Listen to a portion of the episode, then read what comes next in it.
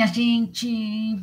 Me desculpem o atraso. Estamos aqui para mais uma live, como toda quinta-feira, às 19 horas. Hoje, uns minutinhos atrasados, vocês me perdoem. A nossa live hoje, número 170, Fases e Direitos Sexuais. Então, sejam todos muito bem-vindos. Já sabem, quem tiver dúvida, pode ir perguntando aí para mim tá? É, algumas pessoas meio encabuladas me, me fizeram perguntas que eu vou responder aqui, que me fizeram no privado, né? Porque como o tema hoje é sobre sexualidade, teve gente aí que ficou meio envergonhada e não quis perguntar aqui ao vivo, então vou trazer essas perguntas aqui para vocês, tá? eu gravei um stories pedindo se você queria que eu respondesse alguma dúvida aqui, e aí me colocaram. Então, sejam todos muito bem-vindos. Estamos pelo YouTube, pelo Instagram, no Paula Freitas Psicóloga, e também lá no Facebook, pessoal do Facebook, lá na minha fanpage, na Insight Psique. Então, vamos lá. Hoje eu vou falar sobre as fases e os direitos sexuais. E isso também vamos abranger lá toda a sexualidade. E para fechar com chave de ouro, eu vou falar de um assunto super importante, tá? É que vocês não imaginam como é um tema que as pessoas gostam, que é a sexualidade na terceira idade. Como assim, Paula, na terceira idade? Exatamente. Tá, tem muita procura, muita gente me manda perguntas, tudo, para eu poder falar um pouquinho da sexualidade na terceira idade, tá? E só que para começar, eu vou falar de um assunto, eu, é, de um assunto super importante que é a parafilia. É um assunto delicado dentro da sexualidade. Eu trouxe aqui alguns transtornos parafílicos dos mais conhecidos. Se vocês quiserem que eu traga mais sobre esse tema, tem vários outros transtornos parafílicos, né? Uh, transtornos dentro da parafilia, né? Que é essa parte da sexualidade, que como a gente trabalha como, como eu trabalho como terapeuta sexual, a gente tem que trabalhar com várias coisas. E vem é, pacientes também que tenham alguma parafilia, né? Que tem esse algum tipo desse transtorno e que tem que ser trabalhado, né? Então, ai, Paulo, o que, que é isso aí? Como você está falando? Então, a parafilia, ela é classificada como um transtorno parafílico, tá? Paula, nunca ouvi falar nisso, ouviu sim. Quando eu começar a te falar desses transtornos, você vai ver que você sabe o que, que é, é isso aí. O é, que, que é um padrão de comportamento sexual, tá? É, no qual a fonte predominante do prazer que essa pessoa ela tem, ela não se concentra no ato sexual, mas em algum objeto do desejo sexual. Oi, Paula, me explica tudo isso aí. O que quer dizer tudo isso? Tá. Então, algum comportamento sexual que a pessoa tem. Mas ela se sente excitada é, de acordo com por algum desejo sexual, que não é o ato sexual em si tá? Isso que é importante vocês terem claro, não é o ato sexual, mas sim o desejo sexual dela que é atraído através dessa parafilia. E quais são os. Agora, para vocês verem, como vocês já ouviram falar nesse transtorno, eu vou falar para vocês de alguns dos, desses transtornos parafílicos. O primeiro dele é o transtorno voyeurista. Quem aqui já viu filmes sobre voyeurismo? Uh, tem filmes, alguns filmes bem famosos, antigos, sobre isso, tá? Também tem filme na Netflix, eu não lembro agora o nome do filme, que também tem sobre o voyeurista lá. É, é porque assim, né, gente? Como eu sou terapeuta sexual, a Netflix lá é, tem bastante conteúdo sobre sexualidade. E como eu começo a assistir um, um, documentário sobre sexualidade, uma série sobre sexualidade, a Netflix, né, como todos os algoritmos aí das redes sociais, começa a me enviar bastante coisa sobre sexualidade, né? E aí, então se olhar lá no meu histórico da Netflix, lá tem muita coisa sobre sexualidade. E aí é porque é maneiras que a gente vai estudando, e tem muitos documentários, tudo que é importante trazer aqui para vocês também. Então vamos ver o que é esse transtorno voyeurista, tá? Um, quando eu explicar para você o que, que é, se você não associou o nome, você vai perceber, ah, eu já sabia, já tinha escutado falar sobre isso. O que, que é isso? É a excitação sexual ao observar uma pessoa nua. Sabe aqueles filmes lá que ficou olhando para o buraco da fechadura? esse tipo de coisa, então essa pessoa está se despindo ou em atividade sexual que ela não sabe que ela está sendo observada. Isso é importante, tá? Ou seja, sem o consentimento dela. Então, só é um transtorno voyeurista se a pessoa está observando a outra e esta outra não sabe que está sendo observada, não tem cons o consentimento dela ali. Aí sim, estou fazendo algo que a outra pessoa não sabe, ela não tem conhecimento disso, e aí sim eu tenho esse transtorno voyeurista. Transtorno exibicionista. É, a, exi, a, excitação sexual da pessoa, todos esses transtornos levam a excitação, é, a excitação sexual, quando eu falei para vocês, através de um desejo e não do ato sexual. O transtorno exibicionista é a excitação sexual decorrente da exposição dos próprios genitais a uma pessoa que não espera o fato, tá? É, eu, não, eu não sei se vocês lembram, é, há uns anos atrás, aí tinha um, um caso desse que era, eu acho que era aqui em São Paulo, tá, gente? Tenho quase certeza que era aqui em São Paulo. É, não, não vou afirmar, não, mas tenho quase certeza. O que, que acontece? É, o cara lá, ele colocava o órgão genital dele lá para fora, o pênis para fora, lá dentro do ônibus, quando alguma mulher sentava ao lado dele lá. Então, isso foi caracterizado né, como um transtorno exibicionista tá? Porque a pessoa que está ali do lado, ela não espera aquilo ali, o que o cara está fazendo, né? Conforme foi manifestado por impulso ou desejo ali, a pessoa vai lá e, e, e se exibe lá para o outro. Aí, transtorno froteurista. Paula do céu, froteurista? Nunca ouvi falar sobre isso. Pois quando eu te falar o que é, você vai falar, Paula, isso aí ocorre tanto que a gente escuta falando, né? E mas o nome a gente não associa o nome à pessoa, sabe aquilo? Então, transtorno froteurista. O que, que é isso? É estação sexual resultante de tocar ou esfregar-se em pessoas que não consentiram. Oi? Como assim, Paula? É, vamos de novo para o ônibus lá. É, sabe esses casos de mulheres que falam, ah, porque eu estava ali no ônibus cheio, ali tudo, no metrô cheio, no trem cheio lá, e o cara lá ficou se esfregando em mim? Transtorno proteurista, tá? Dando nome aí para esse ato aí. São pessoas que se excitam de se esfregar nos outros. E isso sim é uma parafilia, um transtorno parafílico, que é o chamado transtorno froteurista. Transtorno do masoquismo sexual. É excitação sexual resultante do ato de ser humilhado, espancado, amarrado ou vítima de qualquer outro sofrimento. A pessoa que uh, gosta de sentir essa dor, gosta deste sofrimento, para quê?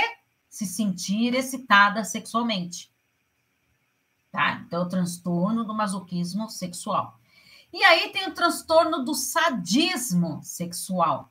É excitação sexual resultante do sofrimento físico ou psicológico da outra pessoa. Esse tran transtorno do sadismo sexual é, ficou famoso lá com o filme Os 50 Tons de Cinza, lá, lembra? Que ele amarrava ela, lá tudo. Ah, e também tem um outro filme super famoso que o cara lá, ele machucava a mulher lá tudo, é, né, causava sofrimento nela lá para ele sentir prazer, tá? É verdade, Verdades Secretas, a parte 2, né? Eu não assisti inteiro não, mas é, assistindo ainda, né? Quando sobra um tempinho, né? Eu tô assistindo porque mostra bem isso, né? Esse transtorno do sadismo sexual que tem um personagem lá que ele se excita com isso. Então, ele tem que causar sofrimento na outra pessoa lá para ele se sentir excitado sexualmente. Aí, o transtorno pedofílico, né?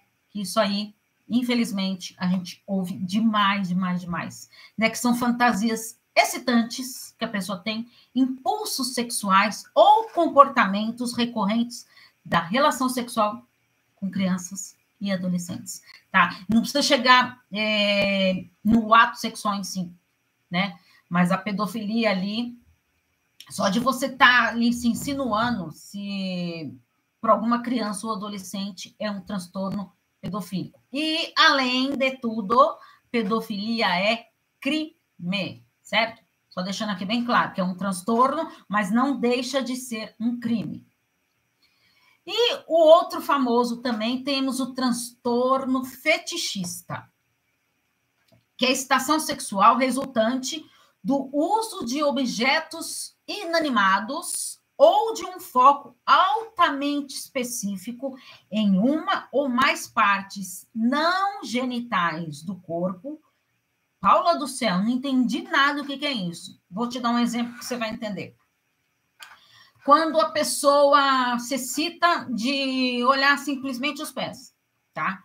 Inclusive, eu tive até um problema lá no grupo de convivendo com narcisistas lá de um, um rapaz que tinha esse transtorno fetichista lá, tudo. Tivemos que remover o rapaz do grupo, tudo. E aí foi ameaça, foi um que procó lá no grupo, lá, tudo. Mas, enfim, a gente conseguiu resolver ali para para não causar mais alvoroço, né? Então, a pessoa ela se sente excitada, vai, por exemplo, estou falando dos pés aqui, gente, que é um, um dos é, fetiches mais comuns que tem, tá?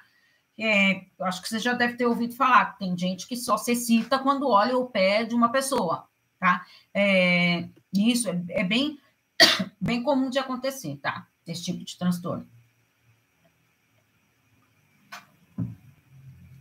Então, gente, esses são os transtornos mais é, mais conhecidos, tá? Que nem eu falei para vocês, tem vários outros tipos de transtorno. Se vocês quiserem saber mais, quiserem, ah, não, Paula, fala mais sobre esses transtornos, tudo, eu trago mais é, para vocês lá. Escrevo mais vídeos, gravo, é, escrevo textos, gravo vídeos para vocês para poder falar mais sobre isso, tá? Só vocês me avisarem lá. Outra coisa importante que eu também quero trazer aqui, alguns aspectos hoje meio dolorosos, tá? É, como eu também falei da pedofilia, tudo, eu também quero falar da violência sofrida, né? Quando a pessoa ela sofre uma violência que, que carreta o quê? Prejudicando a sexualidade da pessoa. Então, às vezes, ela é, sofreu um abuso sexual na, na infância, vai, vamos supor. Então, ela sofreu algo lá atrás, né? Não foi é, elaborado, né? Às vezes a pessoa apaga da memória, eu já tive um caso assim, uh, de atender durante as sessões, os planos de ação que eu dou lá, a pessoa se recordou que tinha sido, que era algo que tinha apagado da cabeça, ela se recordou que tinha tido um abuso sexual com o avô. Né? É, então, é, é como que eu posso dizer? Não é que muitas pessoas, tá? Quando são lá na, na infância, tudo, ou apagam da memória de uma maneira inconsciente, porque foi algo tão doloroso, tão traumático, uh, e que a pessoa fica ali congelada naquilo e aí não consegue se libertar, por quê? Tá apagado da memória ali, né?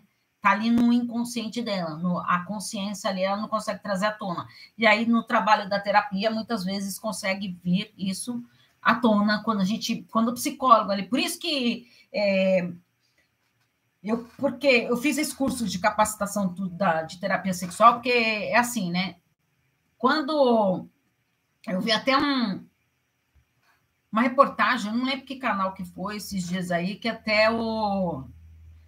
o ah, não, foi, eu estava assistindo uma live de um psiquiatra aí é, no Instagram lá, tudo, e ele ainda até falou a importância de você procurar é, um psicólogo, tudo. Se você tem alguma dificuldade na, na área da sexualidade, ou passou por algum abuso, alguma coisa nesse sentido, você procurar um psicólogo que seja capacitado para ser também terapeuta sexual, tá? Porque todo psicólogo pode trabalhar ali com, na área da sexualidade do, da, da pessoa ali, ou do casal, né? Que é ali como terapeuta sexual, é, terapia de terapia de casal, ou então individual mas, como a gente estuda para isso, né, gente? É um curso bem. olha só, só essas questões de parafilias, de abuso, tudo. Então, vocês imaginem num, como que é esse trabalho, né? E a maneira como que a gente tem que trabalhar com efeito, esse trabalho que o psicólogo tem que ter com uma pessoa que sofreu por isso, né? Então, vocês imaginem que não deve ser nada fácil um trabalho desse, né, de, do psicólogo ter que trabalhar uh, em cima de uma pessoa que sofreu um abuso, ou até mesmo que tem uma disfunção sexual, tudo que às vezes prejudica ali, né? Ou eu, tipo uma parafilia, né? Uh, eu conheço psicólogos que não atendem é, casos de parafilia, tá? Psicólogos que eu digo terapeuta sexual também, que não, não, não, não estou preparado para atingir, para trabalhar com uma pessoa que tenha algum transtorno parafílico. Por quê, né, gente? O psicólogo, ele não pode ali se envolver, isso todo mundo sabe, né? Mas ele também tem as questões dele pessoais ali, né? Todos nós temos nossas questões pessoais. Isso não quer dizer que o psicólogo também não tem as questões pessoais dele lá. Ele tem sofrimento também, porque todo mundo acha que psicólogo não sofre, psicólogo, a família do psicólogo é tudo mil maravilhas, que, que nada acontece com o psicólogo, né? Psicólogo nunca é, psicólogo é um santo, né? Ó, sou de carne, sou de osso, tá? Sou uma ser humana como você que está aí do outro lado, todo mundo é igual e cada um tem suas dores, seus desejos, suas dificuldades, seus conflitos. E tem gente que não se sente preparado de estar tá atendendo um caso assim, né? E aí, tudo bem, respeitar, ó. E aí, o que, que faz? Essa pessoa ela encaminha para outros terapeutas psicólogos ali, sexuais, né, para trabalhar aquela questão ali, tá? Uh, então, vai muito de profissional para profissional. Tá? Mas por que, que eu estou falando isso? Ah, essa questão do abuso, gente, às vezes você está. Que eu conheço uma lá que não. Olha, com pedofilia eu não trabalho de jeito nenhum. Então, se chegou um caso de pedofilia, é, é, complicado, tá, gente? Porque pedofilia, se você atende, não quero nem entrar muito nesses termos aqui, pedofilia é crime, né? O psicólogo ele tem que responder ali é, o ato de crime ali pro para o Conselho Federal de Psicologia, Conselho Regional, tudo, então é crime, então tem muitos psicólogos que não preferem é, atender, que passa para outro, né, é, porque é uma questão delicada. Como também é, abuso sexual, ali dentro da família, né, é, vai estar envolvendo ali um menor de idade. Então, são assuntos delicados, por isso que precisa de muito embasamento teórico, muito preparo psicológico, muita terapia individual ali no, do psicólogo para poder trabalhar todas essas questões pessoais para depois estar atendendo outra pessoa. Ufa!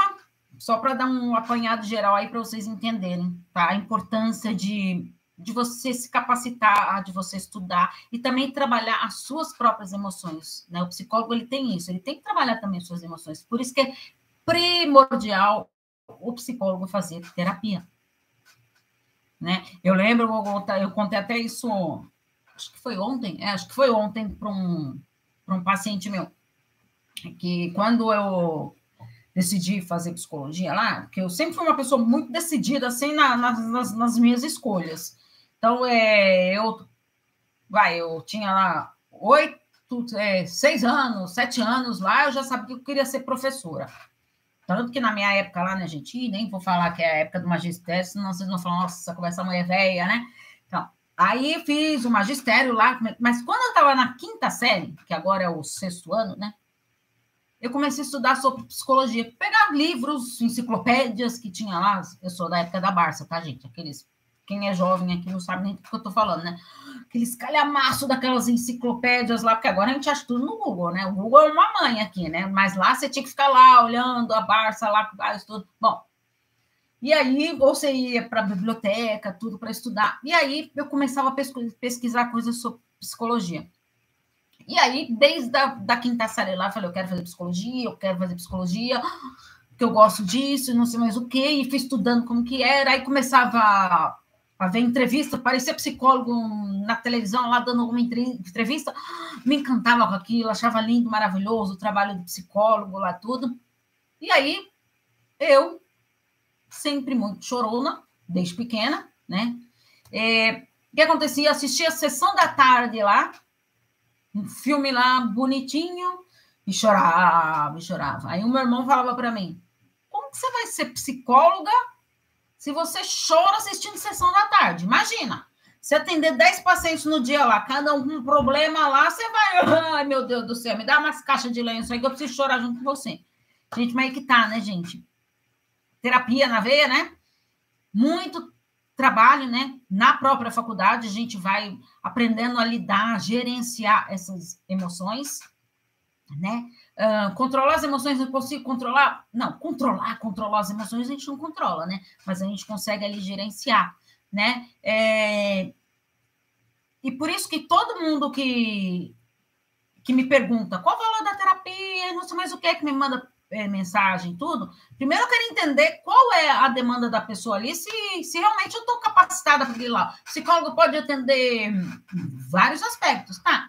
Mas se eu acho assim, ah, tem algum assunto ali que eu não, não, não domino tanto, que nem, gente, já atendi muita criança, tá? Hoje eu não atendo mais criança, mas para atender criança tem que ser por muita, muita, muita indicação ali, muito pedido tá? Porque eu não atendo mais, eu atendo adolescentes, adultos e casais, né? Porque agora o forte mesmo tô no, nos casais lá, porque vem bastante, né? É...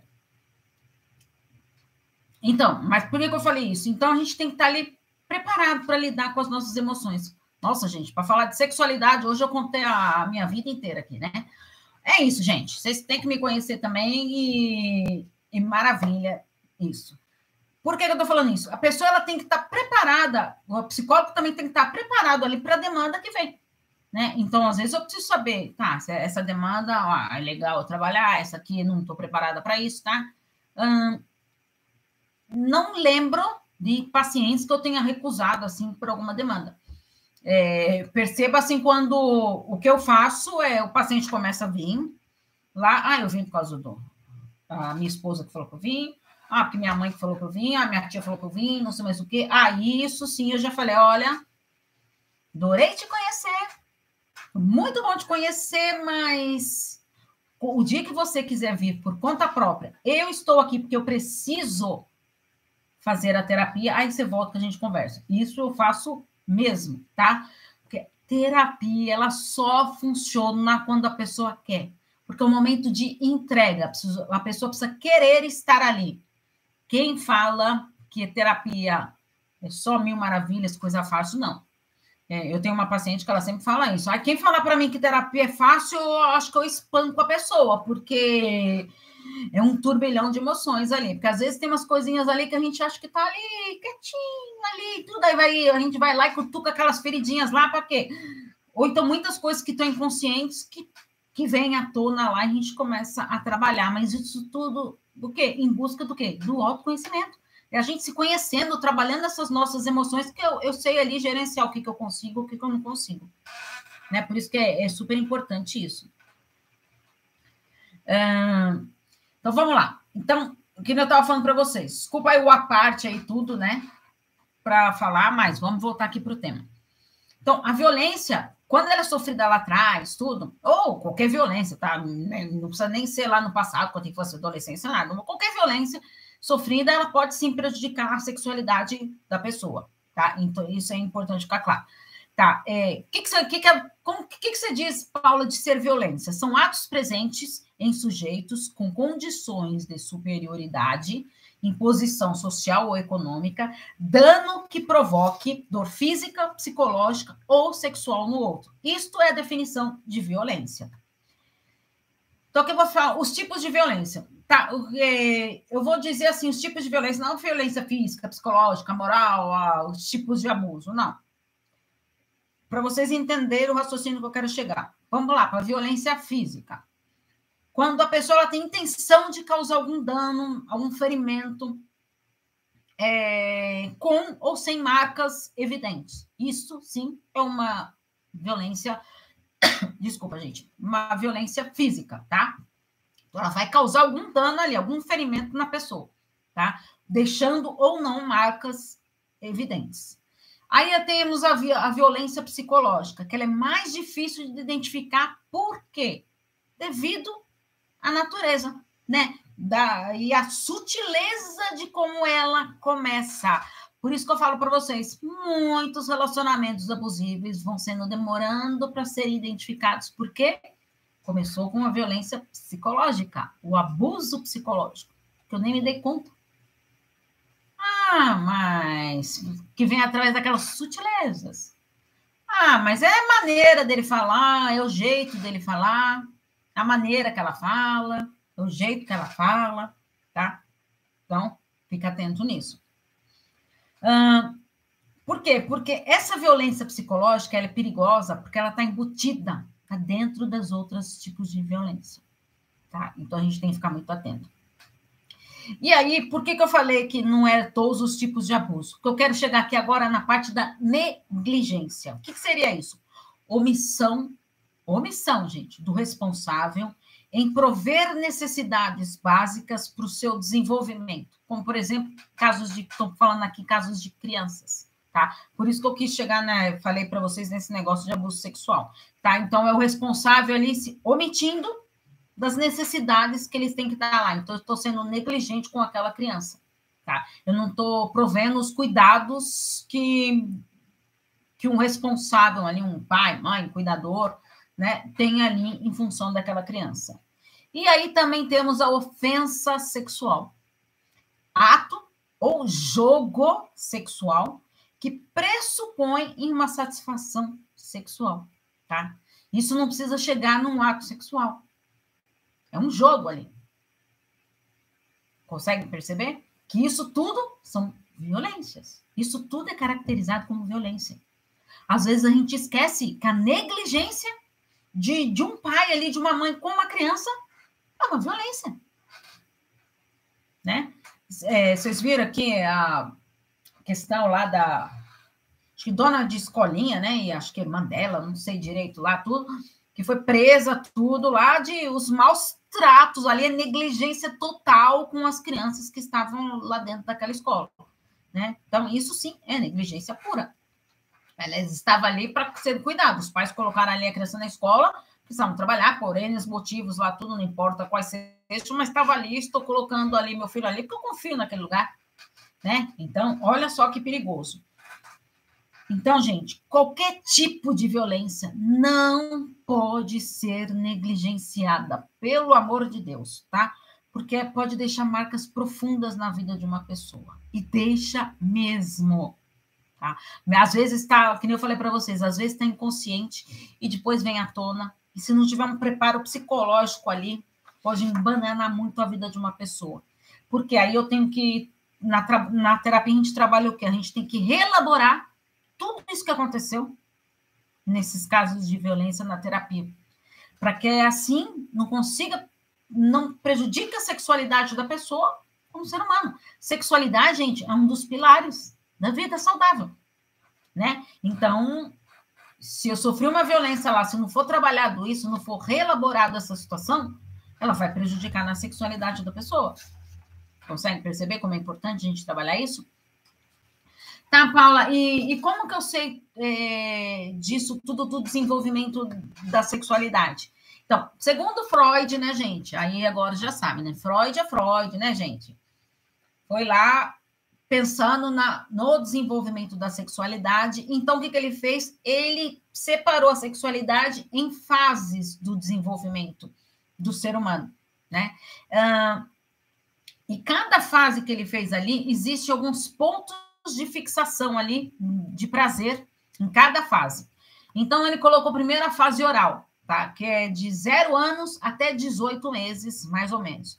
A zona erógena, a zona de prazer nessa fase, Paula, está falando de sexo? Não, estou falando de prazer, de desejo, né? É, o prazer da criança ali, a zona erógena ali é o quê? É a boca. Paula, como assim? O que é isso, Paula? Exatamente. Ela tem é, prazer através da boca. Por quê? Ela suga o peito da mãe, suga na madeira, né? Põe o dedo na boca. Né? E, e o que, que acontece? Ao estar tá mamando ali no peito da mãe, ela está o quê? Está saciando o quê? O seu desejo. Não deixa de ser um desejo dela. Concorda? Aí tem a fase anal, que é dos 18 meses até os 3 anos de idade. E a zona erógena é o quê? O ânus. Paula, como assim? O controle esfinteriano. É desenvolvendo esse controle. O que, que, é isso, Paulo? Controle esfincteriano. Ali, controlar o cocô e o xixi ali. A criança não vai aprendendo nessa fase a tirar fralda, que é um, quem tem filho pequeno sabe o perrengue que é essa fase de tirar fralda. Uh, às vezes a criança começa a tirar e regride de novo. Né? Então, a zona erógena é o ânus, tá? que é o controle ali esfincteriano, principalmente ali pensando na, na questão das fezes. A criança, é, ela se sente elogiada, valorizada.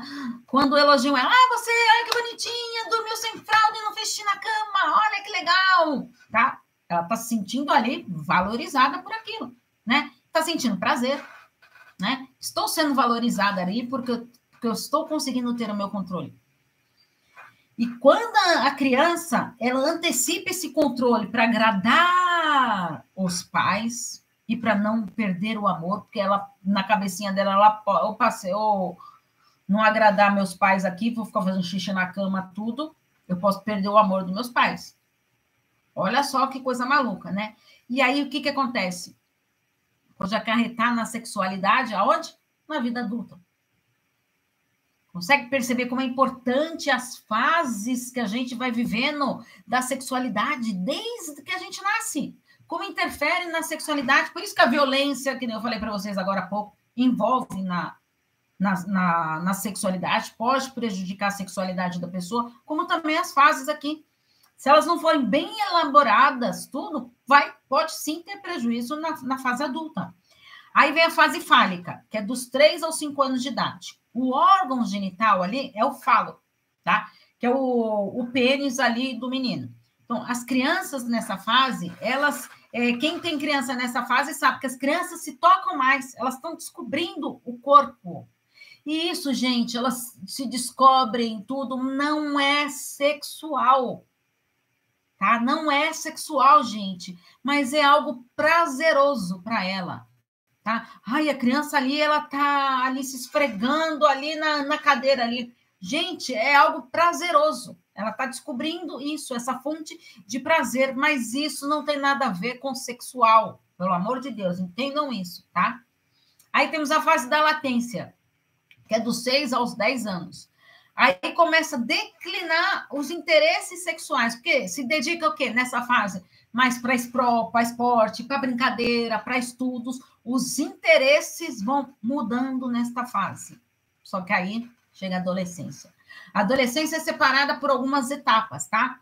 Mas é, em estudos aí, a adolescência, no âmbito geral, ela vai dos 10 anos até 19, 20 anos. Tá? Ela pode ir até essa fase, porque ela é separada por etapas, né?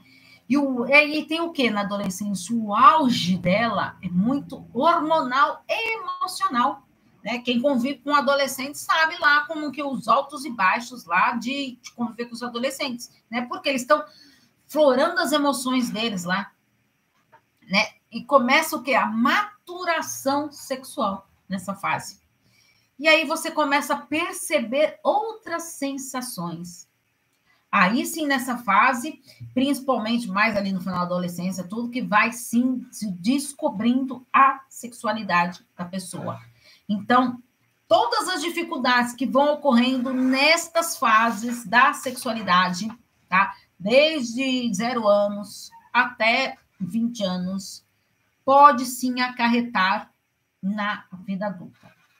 E aí, hoje eu não sei quem viu, gente. Ó, vou passar um pouquinho do tempo hoje que eu cheguei atrasada, tá? É, vou, vou, hoje eu escrevi um texto sobre direitos sexuais. Eu só vou ler aqui quais são os direitos, e aí, só para não, não, passar em branco. Mas depois vocês leiam lá tudo, e quem quiser que eu explique cada um tudo, eu não vou explicar item por item, não, porque vai ser muita coisa hoje, porque eu quero terminar lá, como eu falei para vocês, na sexualidade e na terceira idade. Pausa para água, porque eu saí de uma reunião, já vim direto para a live aqui, não deu nem para tomar uma água. Então quais seriam os direitos sexuais? Gente, direitos, a gente tem. É, não temos direitos? E também temos direitos sexuais, né? São inerentes ao ser humano. É, mas o reconhecimento deles não se cria é, direito por si só. Esse reconhecimento ele vai evoluindo. Tá? E quais seriam esses direitos, Paulo? Liberdade sexual, A liberdade sexual é um direito. Autonomia sexual, integridade sexual, segurança no corpo sexual, privacidade sexual, equidade sexual, prazer, expressão emocional sexual e se associar livremente na sua sexualidade. Escolhas reprodutivas livres responsáveis. Informação sexual com base científica. O que eu trago aqui para vocês não é balela, não. É muito estudo, muito empenho, tudo. Eu estar tá trazendo aqui conteúdo para vocês, tá? Uh, gente, que nem a psicologia, gente. Psicologia é uma ciência. O que eu trago aqui para vocês é estudando muito, por isso que eu trago todos esses conteúdos aqui para vocês. Educação sexual abrangente e também o cuidados na nossa saúde sexual. Sim, cuidados mesmo com a nossa saúde né, sexual. Então a gente tem que entender esses direitos. E para finalizar, como eu falei para vocês, eu queria terminar a live de hoje falando sobre a sexualidade na terceira é, idade. Por quê? Na terceira idade, gente, em todas as etapas da nossa vida, a sexualidade ela é super importante para o bem-estar de indivíduo. Lembra que eu falei para vocês que a sexualidade é um dos pilares da vida saudável? É um dos pilares da nossa vida, de uma vida plena. É, então, é, é, super importante a gente estar atento nisso. Então, só que nessa fase da terceira idade, ela não é mais uma fase reprodutiva, tá? Então, já começam aí muitos desembaraços aí nessa fase. Então, e aí nessa fase começa muito a se questionar a frequência dos atos sexuais. Uh, mas a gente tem que entender, gente, qualidade sexual é diferente de alta frequência. Não tem nada a ver uma coisa com outra, tá? Um casal pode ali transar todos os dias, ter relações sexuais todo dia e não ter uma qualidade sexual. Ah, transei lá porque, ai, pelo amor de Deus, ah, porque queria, ah, porque ela queria, ah, não estava nem afim disso. Isso é qualidade sexual? Isso não é. Tá? Então é importante a gente ter isso claro. Uh, e aí, só que nessa terceira idade começam muitos questionamentos sobre isso. Então, eu tenho que, que priorizar atividades prazerosas. O que, que me traz prazer também? Consegue perceber como é importante tudo isso? Gente, eu falo para vocês, a sexualidade, ela ocorre no nosso dia inteiro. Não é ali só na hora do ato sexual. Né? Então, através de uma atividade prazerosa, também eu estou ali desenvolvendo a minha sexualidade. Não deixa de estar. Porque eu vou ter maior movimento para o meu bem-estar, vivenciando a minha vida plenamente, e incluindo o que? A sexualidade, que faz parte de uma vida plena. Só que a gente não pode deixar de negar, né, gente, que a terceira idade ela traz mudanças muito significativas, né, como a menopausa para a mulher, a andropausa para o homem, a aposentadoria de um ou de outro ali, que mexe muito com o emocional. Né? De repente você trabalhou uma vida inteira, de repente você está lá em casa. Eu estou falando, por isso que eu tenho que trabalhar ali, porque isso eu não estou falando de querer ficar de pijama o dia inteiro lá, porque agora estou aposentado, tudo. Não. Um, arrumar atividades prazerosas, fazer algo ali para me agradar, né? Não, isso não quer dizer que eu sou um, ah, não está mais trabalhando, é inútil. Não. Quantas coisas que você pode fazer? Muitos casos que filhos saindo de casa, ou se casando, resolvendo morar fora, morar sozinhos, fazendo a vida, né, gente? E aí, uma coisa muito comum, tá? Que, que vem para consultório é o que a gente chama de síndrome, síndrome do ninho vazio. Ocorre muito na terceira idade. O que, que é isso, Paula? O ninho vai ficando vazio. Os filhos vão indo embora, cada um seguindo a sua vida um morando sozinho, casando, às vezes morando fora do país, né, através de um trabalho profissional ali, criando asas. E aí o ninho vai ficando o quê? Aí eu tenho que fazer o quê? Tenho que redescobrir esse casal que tá novo. A casa antes tinha, tava cheia, agora tá ali, sozinhos. Meu Deus, e agora o que eu vou fazer? Tô sozinho com meu parceiro aqui. Quanto tempo que isso não acontecia? Por isso que eu falo para vocês, gente, a gente nunca pode deixar de ter os momentos do casal. É fundamental a gente preservar isso, sabe? Mesmo ali, tem, ah, eu tenho filho pequeno, tu, deixa com meu irmão, com, com uma avó, com, com um tio, com uma vizinha ali. É, ai, minha amiga, pelo amor de Deus, fica hoje com meu filhinho para meu marido sair no cinema. Por isso que é importante a gente priorizar isso. São tantas mudanças, gente, nessa fase. A gente passa por mudanças na vida inteira, né? Não passamos? Então, agora você imagina, são tantas mudanças que ocorrem também na terceira idade, que é fundamental a gente estar atento nisso. A gente precisa estar atento. É primordial a gente entender. O desejo, gente, ele pode continuar por uma vida toda, toda, toda, toda. Ele pode diminuir, sim. De acordo com o quê? Com a qualidade de vida. Se eu não tenho uma boa qualidade de vida, eu nem visto na minha qualidade de vida, meu desejo pode ir morrendo. Quando eu falo, então, gente, para a gente pensar nessa questão da sexualidade, é isso que eu trago para vocês. De pensar em todo esse contexto da sexualidade. Como que eu trabalho essa minha sexualidade? Com meu parceiro? Ou sozinha mesmo? Ah, eu não tenho ninguém, estou sozinho, estou sozinha. Como você trabalha essa sexualidade com você? O que, que você faz para você? O que, que você investe em você? Autoestima, gente. A gente está trabalhando autoestima. Olha, finalzinho da live, se eu não falar essa palavra hoje, né, gente? Porque acho que não tem uma live que, que a gente não chega nesse contexto de autoestima. Autoestima está envolvida em tudo. Eu tenho que trabalhar a minha autoestima. Tenho que investir em mim, cuidar de mim, me amar, nutrir o meu amor próprio. Por quê? Eu, eu, euzinho aqui, sou a pessoa mais importante da minha vida. Eu, Paula, sou a pessoa mais importante da minha vida. Fala vocês aí. Fala alto aí. Eu, fulano, sou a pessoa mais importante da minha vida. Não é para falar da boca para fora, não, hein? Falar, incorporar isso e acreditar. Tá difícil de acreditar nisso? Escreve. Escreve, gruda lá na porta do guarda-roupa. Vez que você for abrir seu guarda-roupa, você vai lá dar de cara. Eu sou a pessoa mais importante na minha vida. Essa é a mensagem que eu quero deixar para vocês. Tá bom? Mais uma vez, desculpa pelo atraso, tá? Quero mandar um beijo carinhoso para vocês que estavam aqui ao vivo para mim.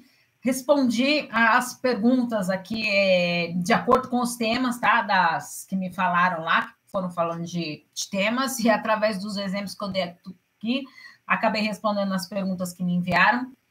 É, tem sugestão de temas, pode me enviar.